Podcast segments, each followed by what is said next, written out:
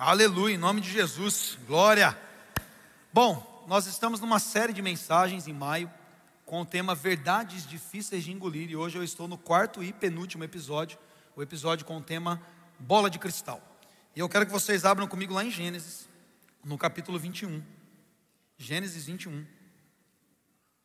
Nós vamos ler os versos de 22 a 26.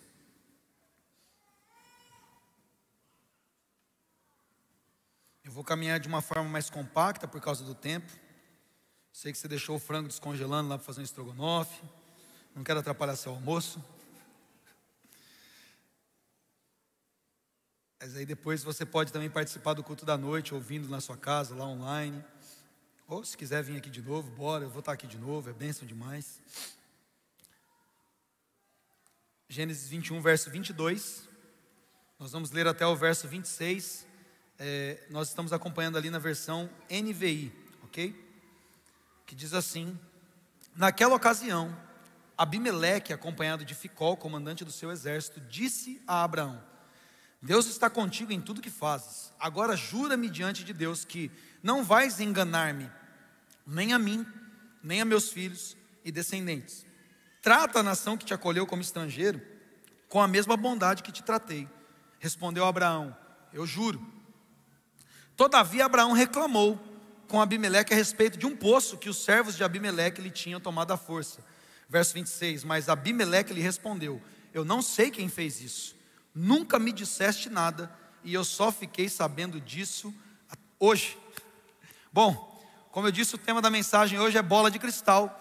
E o que eu quero começar dizendo é que ninguém tem bola de cristal, meus irmãos e minhas irmãs.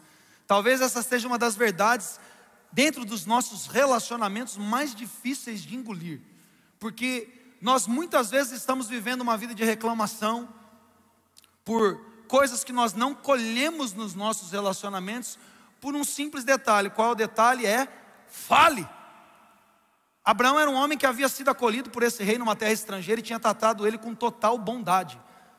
Abraão tinha sido acolhido por Abimeleque ali, Abimeleque o tempo todo. Lógico, Abraão era um homem poderoso, ele estava guardado por Deus, mas ele está aqui agora com Ficol, que era o comandante do seu exército, e Abimeleque havia oferecido segurança para Abraão. Abimeleque oferecia as suas próprias terras para Abraão viver. Abimeleque havia oferecido a escolta dos seus próprios soldados para que ninguém mexesse com Abraão, para que Abraão tivesse numa terra estrangeira uma vida segura. E se você estudar um pouquinho a história de Abraão, você vai ver que Abraão era um homem que tinha dificuldade de falar a verdade. Abraão tinha dificuldade de se expressar verdadeiramente e corretamente. E por viver dessa maneira, ele guardava coisas no seu coração que fazia com que o seu relacionamento com algumas pessoas, como no caso esse líder aqui, esse rei, fosse maculadas, tivessem algumas vírgulas e alguns pontos.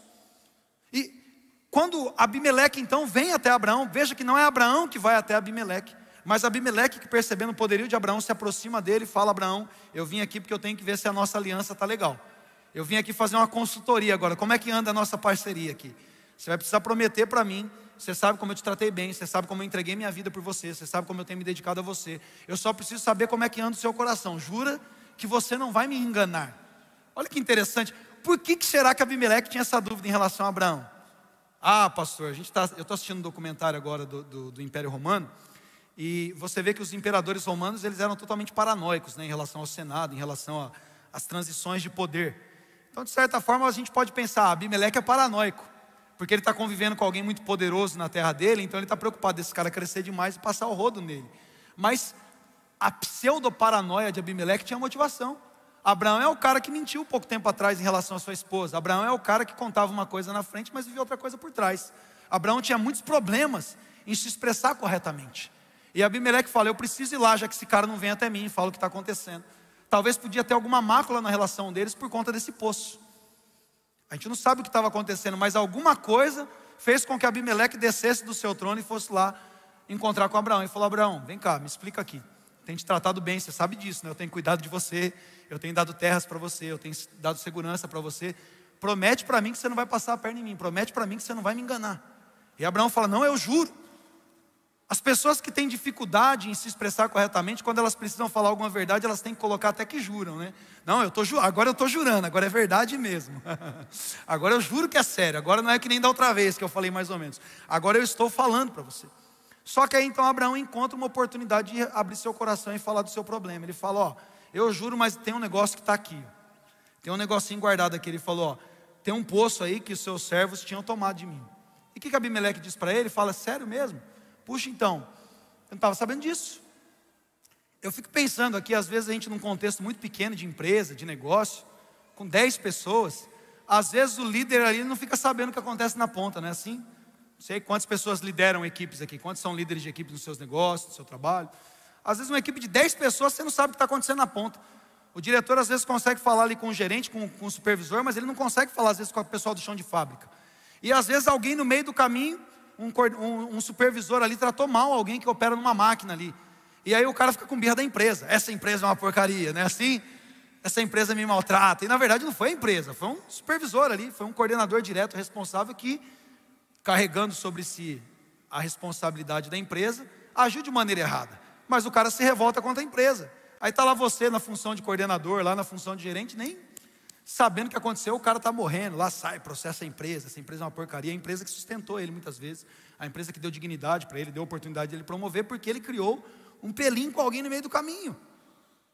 Então a primeira coisa que eu preciso dizer para você é: fale, pelo amor de Deus, fale, porque a dificuldade de nos expressar muitas vezes fecham portas para nós. Olha o que diz Provérbios 22, 11. Abre para mim Provérbios 22, 11, por favor, abre na NVT. Na NVT. Eu gosto muito dessa versão, nesse texto, a NVT é muito boa. Provérbios 22, 11. Olha lá. Quem ama a sinceridade de coração e se expressa com elegância, será amigo do rei. Nós temos duas verdades aqui primeiro. A primeira é a sinceridade, ou seja, falar e ser sincero em relação àquilo que está acontecendo. Mas nós temos uma segunda verdade aqui. Nós precisamos saber falar a sinceridade, ou falar com sinceridade, de maneira agradável, de maneira eloquente, de maneira elegante. Nós precisamos amar a sinceridade, nós precisamos conduzir-nos com sinceridade e com ele e com elegância. Isso é muito interessante, porque muitos de nós pensamos que falar a verdade é deselegante. A gente está numa geração tão é, é, complicada em alguns aspectos. Você pode acompanhar notícias, tendências culturais, mídia, você vai perceber que cada vez mais está difícil você falar a verdade. Né? Porque de fato as pessoas não têm interesse numa verdade absoluta. A verdade se tornou dentro da sociedade algo relativo. Né? O que para você é verdade, para mim pode não ser verdade. E no final das contas isso não existe. Se existem verdades relativas, não existe nenhum tipo de verdade. Mas nós servimos um Deus que Ele é a verdade absoluta, Sua palavra é a verdade. E nós, como cristãos, fazemos parte de um reino de verdade. Mas se nós não expressamos com sinceridade e elegância a verdade, as portas são fechadas para nós, é o que Salomão está dizendo.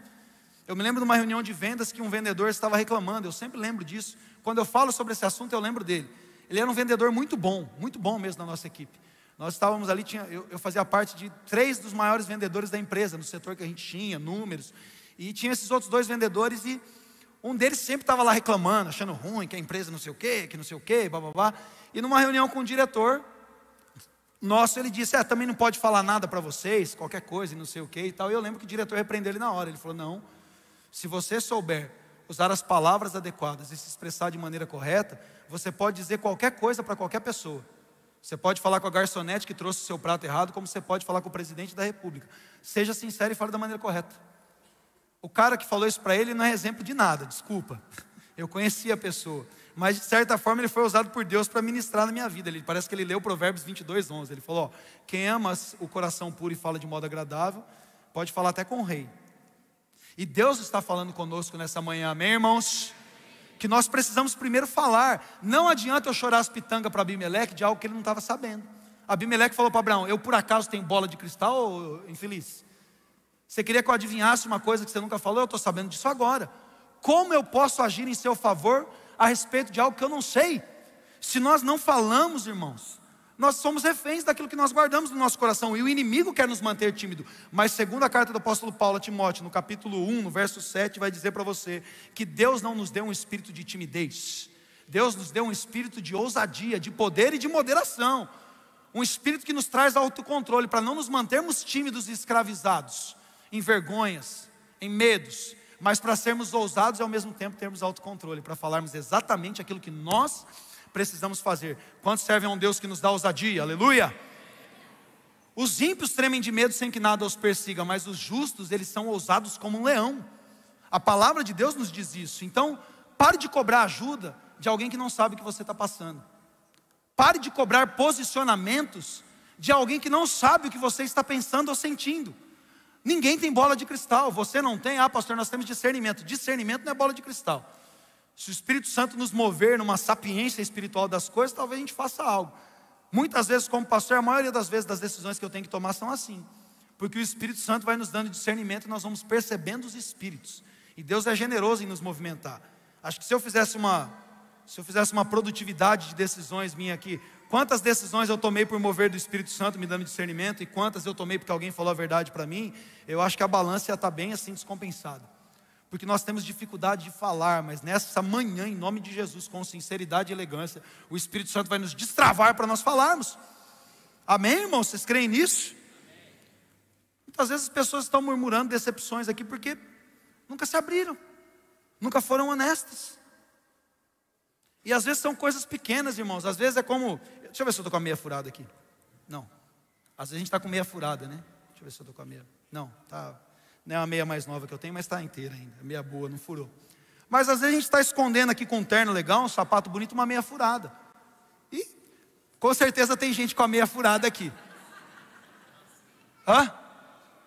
Acha que tá? Seu nariz. Deixa eu ver, vamos lá. Seu nariz duas vezes. Um furo em cada narina sua aí. Na minha meia não tem nenhum, mas podia. Poderia. Poderia estar furado, não poderia, irmãos? Sei que tem gente que está com a meia furada aqui, eu tenho certeza. Não quero que você mostre o furo da sua meia. Às vezes, o problema é só a meia. Qual, qual o problema ter que eu estar com a meia furada? Tem algum problema a meia furada aqui, irmãos? Não, tem um monte de gente com meia furada aí, com roupa bonita. Está até maquiado, bonita, com cílios, com a meia furada. Fisicamente falando, irmãos, isso não tem problema nenhum, não há problema nisso. Mas vamos considerar o frio. Vamos considerar essa meia furada no dia frio, porque a propósito da meia é esquentar o pé, não é apenas etiqueta e design, moda e tal. Tem que esquentar o seu pé. Vamos supor que o furo ele não fica ali, mas conforme você vai lavando, a meia vai esgarçando e vai chegar um momento que você vai ficar com frio no dedo. E aí diria minha avó, você pode apanhar friagem. Aí você pode apanhar friagem ficar com a gripe, tudo por causa de uma meia furada que você não costurou, não resolveu. Às vezes as coisas acontecem espiritualmente nos nossos relacionamentos justamente assim. Foi uma coisinha que ficou ali atrás. É um furinho na meia, mas você está bonito de terno. O relacionamento tem um furinho na meia. Resolve esse furo da meia em nome de Jesus, criatura. Trata isso porque as coisas têm uma tendência de aumentar o rasgo.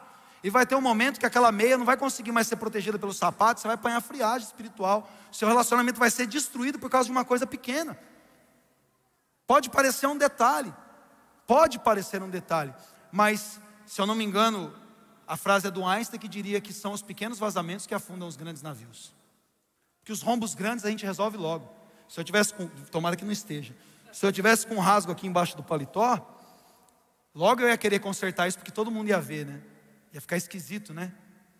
A minha gola alta aqui, parecendo um, um reverendo. A Dani não deixou colocar meu colar de cruz hoje, ela você está parecendo um padre. Ela tirou mesmo, estava mesmo. Estava parecendo um padre. Eu falei, ah, eu gosto de parecer um padre, né? Ficar uma coisa mais sacerdotal. Mas eu tive que tirar. Mas a minha gola alta aqui não é conseguir esconder um rasgo do meu terno. Mas meu sapato esconde uma meia furada. Até quando? Até quando vale a pena só esconder? Quantos estão entendendo o que o Espírito Santo está falando essa manhã, irmãos? Então, seja sincero. Ser sincero não é ser grosso, né? Todo mundo entende isso, né, irmãos? Abre comigo Provérbios 18, 21.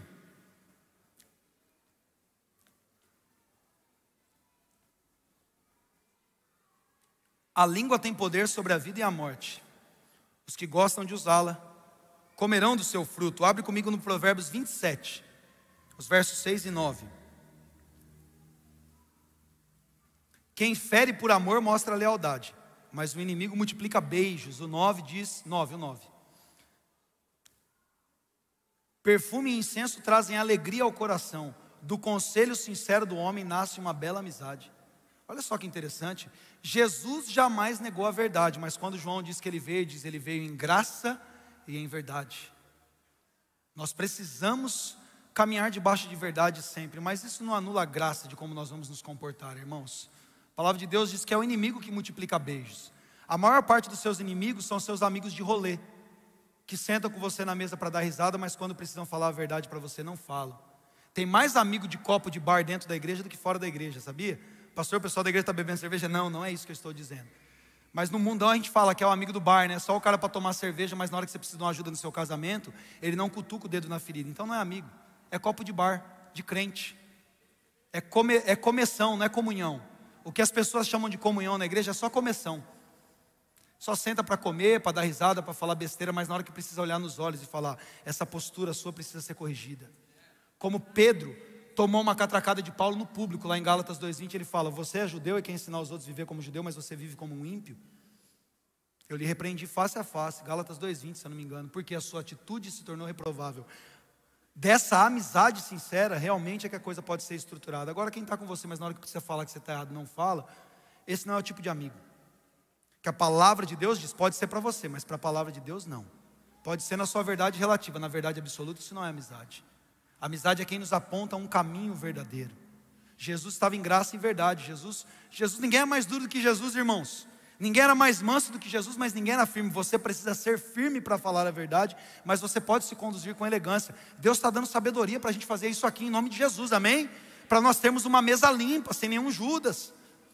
Para nós termos uma mesa limpa em que todos podem comer do mesmo pão, podem molhar no mesmo vinho, porque quando nós temos comunhão, o seu sangue nos purifica de pecado. Mas não é quando a gente come junto na mesma mesa, é quando a gente tem comunhão.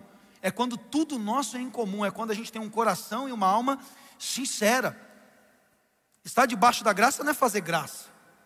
Estar debaixo da graça é caminhar debaixo daquilo que Deus tem para nós na Sua palavra. Então, segundo ponto aqui, não fale o que não deve também.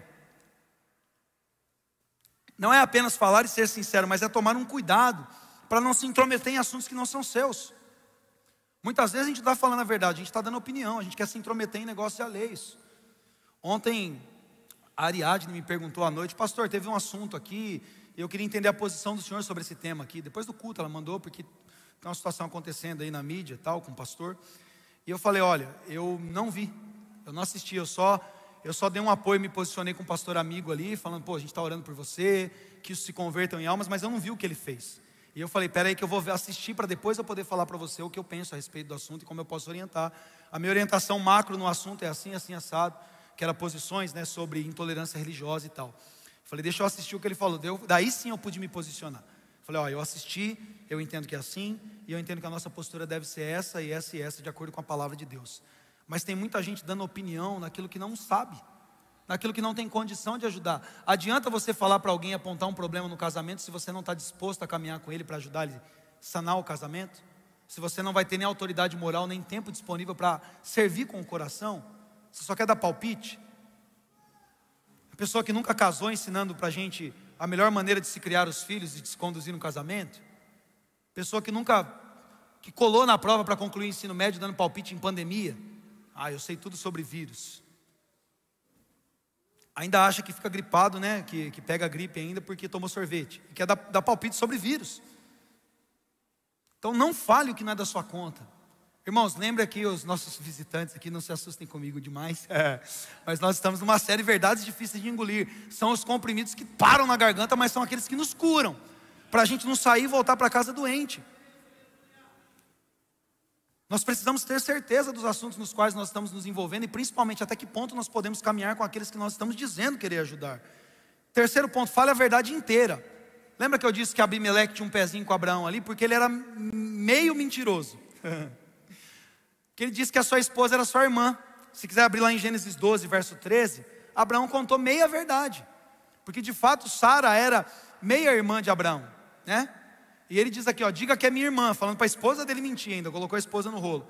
Para que te tratem bem por amor a você e a minha vida seja poupada por sua causa. Jogou a esposa dele na cova dos leões. O fato é que o imperador achou a mulher muito bonita. Eu queria saber que raio de Sara era essa, porque a tiazinha tinha 70 anos. Malandro. Oi, não tinha pastora Tati com clínica para fazer botox, colocar lift, puxa. Não tinha 70 anos, a mulher é bonita ainda, para o cara falar, quero casar com essa mulher. 70 anos. Quem recebe a unção de Sara, irmãs, derrama, assim, enche. Gente, hoje tem as, as clínicas estéticas também que dão uma força, mas vamos orar por milagres em nome de Jesus. Eu recebo, Senhor, eu creio. Imagina, a mulher de 70 anos, o cara ter que mentir que é a irmã dele, para o imperador não querer fazer mal para ele para tomar esposa. Olha que negócio doido. E aí foi o que aconteceu. Ele falou que era irmão, o cara falou: então vem para cá. É sua irmã, você agora é meu cunhadão, Abraão. e Deus teve que intervir na situação para o cara não dormir com a mulher dele, porque senão isso comprometeria toda a história do povo de Israel. Imagina se Sara engravida ali do Abimeleque, engravida do, do cara do Egito lá, e já era, meu. faraó já era, tá aí. Deus que interviu. Mas Deus trouxe uma provisão para sanar um problema. Só que Abraão já tinha essa fama de contar meia verdade. Todo mundo sabe que meia verdade é mentira inteira? Todo mundo sabe quando você fala só a metade do negócio, esconde o resto. No final das contas, você está mentindo completamente, porque o cara chega no gabinete pastoral e vai contar história, que não sei o quê. Então, pastor, é que eu estou com uma dificuldade. Aqui no final ele já engravidou a menina e está esperando bebê. Mas ele fala que ele não está. Ah, está difícil, quase não estou conseguindo me segurar. Já deitou e rolou, já fez tudo. Ele fala, pastor, eu roubei uma corda. Né? Ele só não conta que do outro lado da corda tinha um rebanho lá amarrado na corda. Né? Ele falou, só que roubou a corda. Mas ele abriu a porteira, roubou a corda ali, puxando o primeiro cavalo, as ovelhas vieram tudo. Ele falou: só roubei uma corda, pastor, era só uma corda. Meia verdade sempre será uma mentira inteira. Ananias e Safira que os digam. Eles venderam o campo deles e disseram que estava entregando o valor todo. Faltava um pedacinho do valor. Aí o que Pedro falou para eles? Falou: Quem instigou vocês para mentir para o Espírito Santo? E ó, pum. Meia verdade é uma mentira inteira. E deixa eu contar um segredinho para você aqui as mentiras ocultas se tornarão em mortes reveladas em nome de Jesus. Isso ninguém fala amém, né? As coisas que nós temos escondido e mentido para o Espírito Santo vão se manifestar como mortes nessas áreas. Porque eles estavam mentindo para ofertar para Deus, mas isso custou a vida deles. E Deus está querendo nos curar de meias verdades. Porque Deus não entregou metade dele mesmo para nós. Deus não nos enganou quando Ele contou uma história de salvação do mundo. Deus se entregou completamente, então nós vamos viver em verdade completamente. Nós não vamos mentir como Geazi, então depois de não conte minha verdade, eu também posso dizer para você abertamente: não minta. Tem pessoas que são cristãs, mas são mentirosas mesmo, mentem, sabem que estão mentindo. Lá em 2 Reis, no capítulo 5, no versículo 25. Segundo Reis, no, no, capítulo 5, versículo 25, Geazi, ele vê ali pela ganância, ele vai atrás de Naamã, que tinha sido curado de lepra, e fala, ó, oh, que chegou uns caras lá, e a gente vai precisar de umas roupas, de um dinheiro aqui e tal, e não era, não tinha chegado ninguém. E aí ele volta para Eliseu, que era o seu chefe profeta, na maior cara lavada, e Eliseu fala, onde você estava, cara? Aí ele fala, lugar nenhum. lugar nenhum. Daí Eliseu olha para a cara dele e falou, oh, sem vergonha, você acha que o meu espírito, o espírito do Senhor não acompanhou você quando você foi lá na, na carruagem de Naamã? Falou, então agora a lepra que saiu de Naamã vai para você. E a sua descendência vai ser leprosa. Por causa da sua mentira. Mentira atrai lepra, irmãos. A mentira nos deixa doentes. A lepra, no primeiro momento, pode não nos expor, mas lá na frente não tem como não saber que alguém é leproso. Isso é muito sério. Do mesmo jeito que a humildade de Naamã trouxe cura para ele, a ganância de Geazi, que fez ele mentir, trouxe lepra para ele para toda uma descendência. Nós servimos um Deus que é um Deus de verdade. Pare de dar desculpas esfarrapadas. Pare de, de inventar motivações. O Espírito Santo não nos chamou quando nós mentimos para os outros. Efésios 4 vai dizer: nós não podemos mentir uns para os outros porque nós fazemos parte do mesmo corpo. Ou seja, quando eu minto para você, estou mentindo para mim mesmo, porque ambos estão carregando a mesma mentira. Então nós nos tornamos filhos do diabo, porque o diabo é o pai da mentira. Isso é muito sério. Pode ser uma, uma verdade, sabe, sabe a mania? Vou, vou contar algumas formas pelas quais nós mentimos. Primeira delas, clássica para o brasileiro. A gente fala, você terminou de ouvir, mas fala, hã? Você ouviu, criatura? Que hã? O que? Você sabe o que eu falei?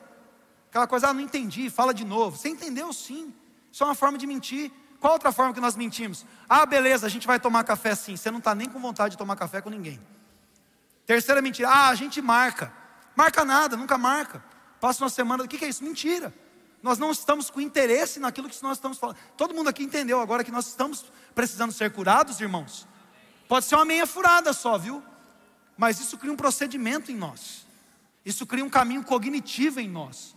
O nosso cérebro começa então a criar esse escapismo, que é mais fácil eu contar uma história do que eu assumir a verdade e me expor. Só que quando eu assumo a verdade e me exponho, eu saio como Naaman curado da minha lepra. Mas quando eu digo, ah, não fui em lugar nenhum, não, não fiz nada, não, sabendo o que eu fiz, essa lepra se apega em mim. Não tem coisa melhor para o diabo do que estar numa plateia de leprosos. Não precisa ter muito leproso para a coisa passar. Essa semana eu estava conversando com o pastor, pastor Lucas, lá da, da Dunamis. Eu estava falando com ele sobre essa importância de estabelecimento cultural. Como criar uma cultura espiritual e organizacional dentro da igreja. Eles são muito bons nisso, né? Para começar, são japoneses, né? Então é óbvio que eles são bons nisso.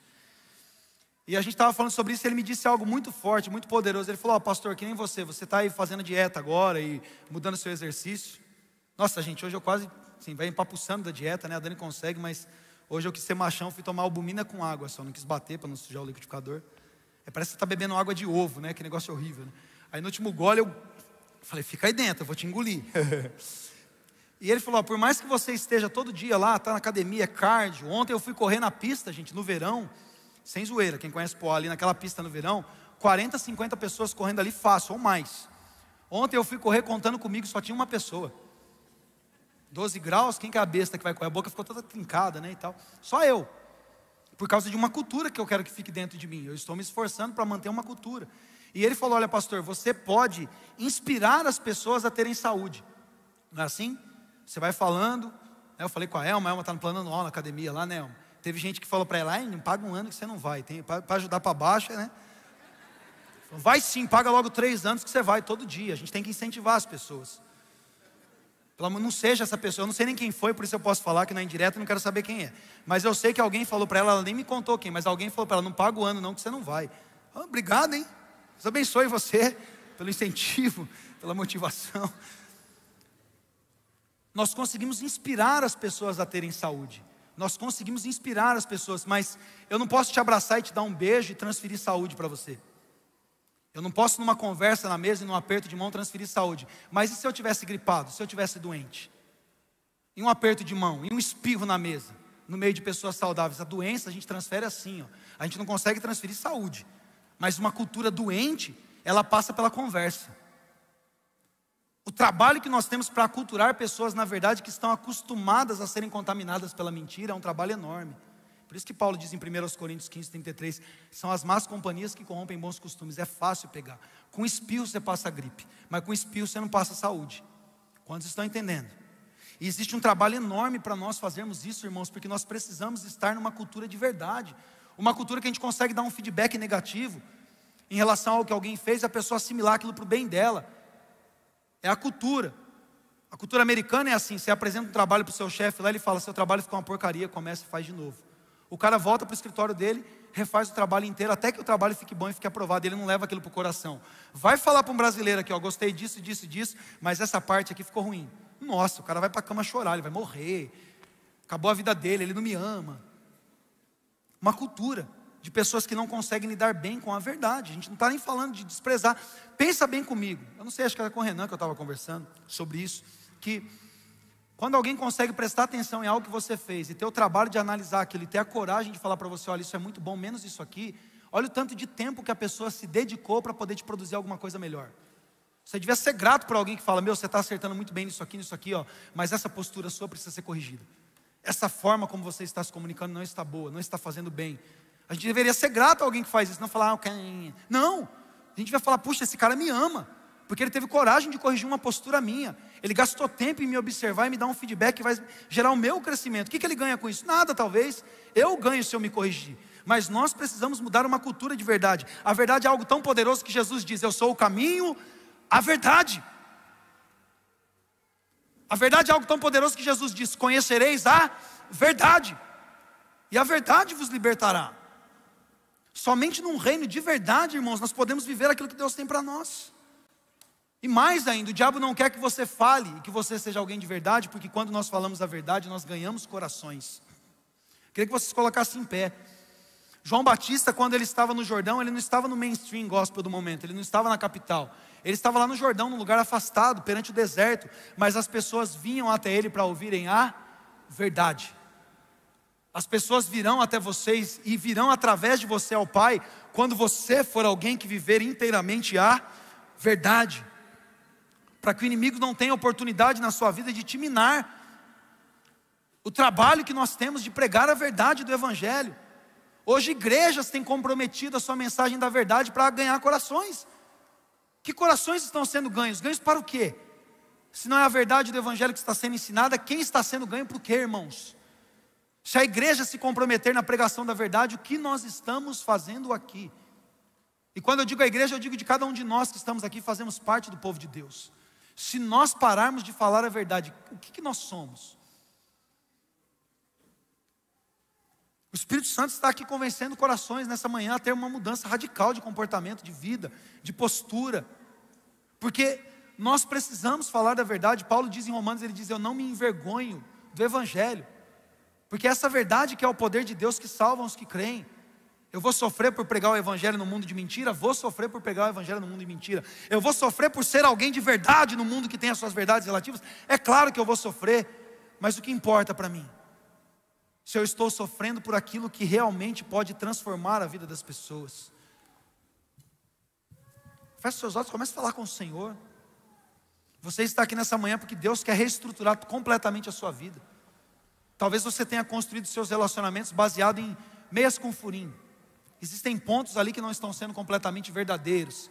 Isso pode se tornar um rasgo lá na frente, isso pode comprometer uma estrutura na sua família, na onde você serve na igreja dos seus relacionamentos na empresa.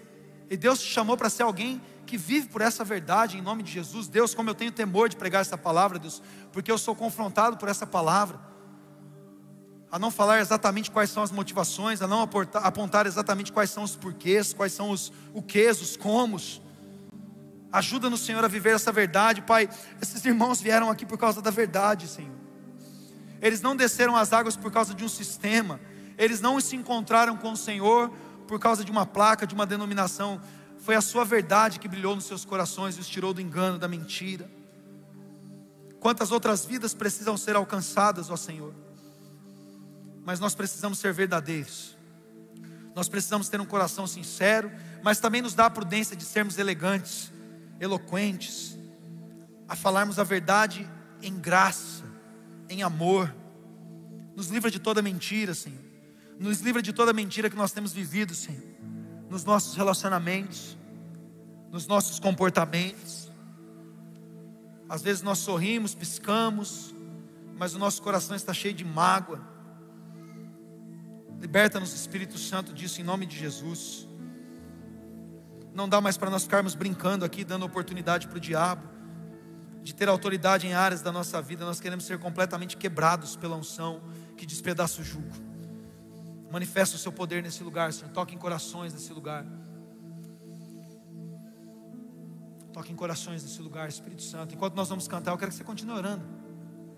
Existem pessoas aqui que vão ter a oportunidade de entregar a sua vida para Jesus. Como esses irmãos que se batizaram, o Espírito Santo está falando com você nessa manhã. Talvez você até não se batize hoje, talvez você pode fazer isso, a água está aqui. Eu até me molho com você, que sem problema. mas é uma manhã de decisão.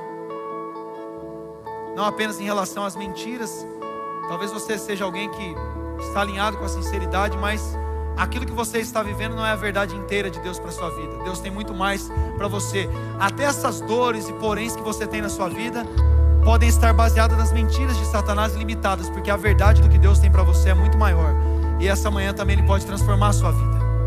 Por isso ele trouxe você aqui para te confrontar, para poder curar o seu coração transformar seus relacionamentos, transformar seu casamento, transformar sua vida financeira, transformar a maneira como você vai viver daqui para frente. Então, abre o seu coração, levante suas mãos enquanto nós adoramos.